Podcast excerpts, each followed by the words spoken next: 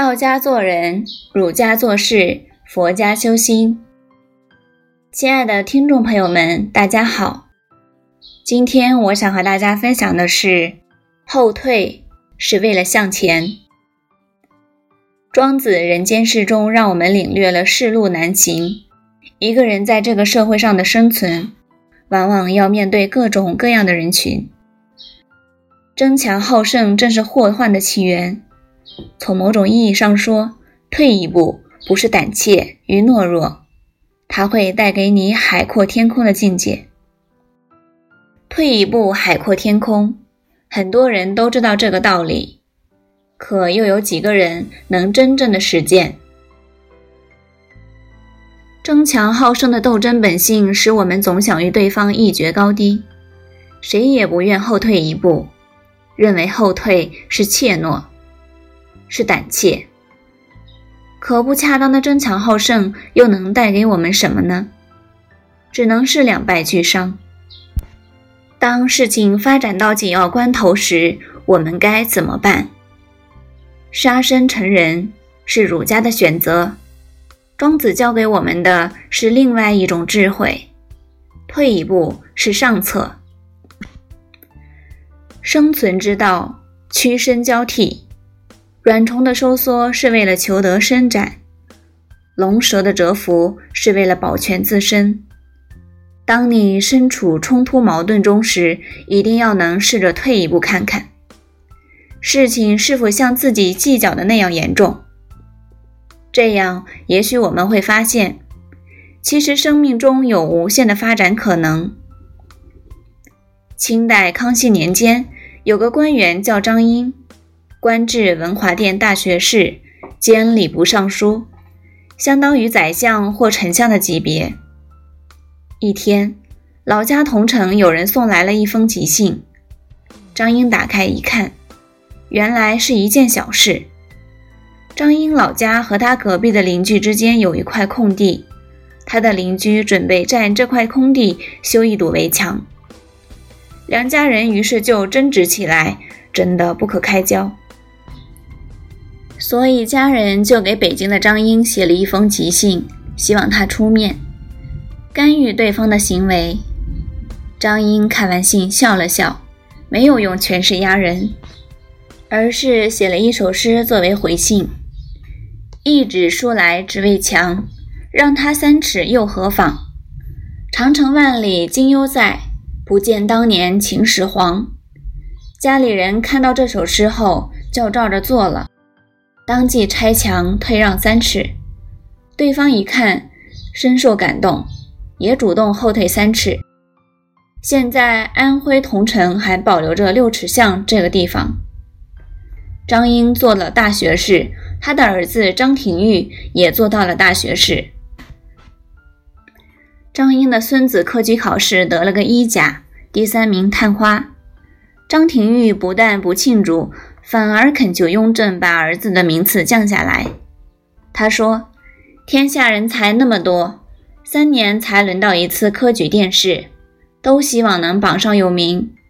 而我已经身居高位了，如今我的儿子再站上这么一个位置，那不就堵塞了天下寒士进阶的机会了吗？我心里实在觉得不安。”雍正皇帝被感动了，同意了张廷玉的请求。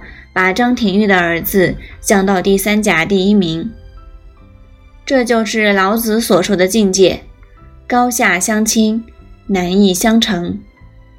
其实我们可以设想一下，如果张家用权势压人，那么舆论就可能对张家不利，消息传出去，张家就会名誉受损，威信扫地。张廷玉也正是在这种退让的做人之道中，演绎着老子的高下辩证哲学，使家族获得了绵绵不绝的生命张力，让家族的兴旺不断保持下去。春秋时候，晋文公继位以来，整顿内政，发展生产，把晋国治理的渐渐强盛起来。他也想能像齐桓公一样，做个中原的霸主。晋文公做霸主的愿望首先受到了楚国的反对，于是进行了一场战争。战争开始的时候，楚军一进军，晋文公立刻命令往后撤。晋军中有些将士可想不开了，说：“我们的统帅是国君，对方带兵的是臣子，哪有国君让臣子的理儿？”胡彦解释说：“打仗先要评个理，理直气就壮。当初楚王曾经帮助过文公，文公在楚王面前答应过，要是两国交战，晋国情愿退避三舍。今天后撤，就是为了实现这个诺言。”晋军一口气后撤了九十里，到了陈浦才停下来，布置好了阵势。楚国有些将军见晋军后撤，想停止进攻，可是楚国统帅程德臣却不答应，一步定一步地追到陈浦，跟晋军遥遥相对。程德臣还派人向晋文公下战书，措辞十分傲慢。晋文公也派人回答说：“贵国的恩惠，我们从来都不敢忘记，所以退让到这儿。”现在既然你们不肯谅解，那只好在战场上比个高低。大战展开了，才一交手，晋国的将军就用两面大旗指挥军队向后败退。他们还在战车后面拖着伐下的树枝。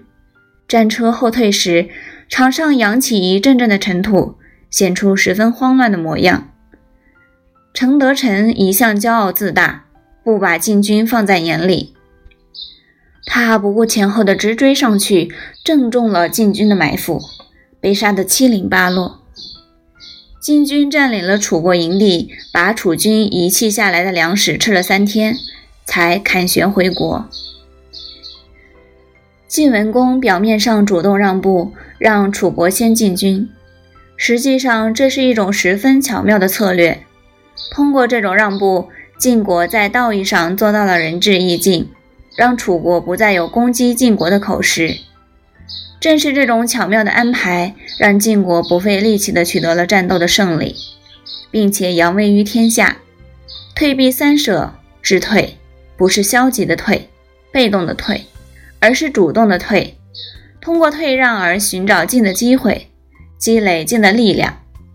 所以，适度的退让不仅能够让自己在道义上获得更广泛的支持。而且能够打击敌人的锐气，从而取得成功。今天的分享到这里就结束了，感谢大家的聆听，我们下期再见。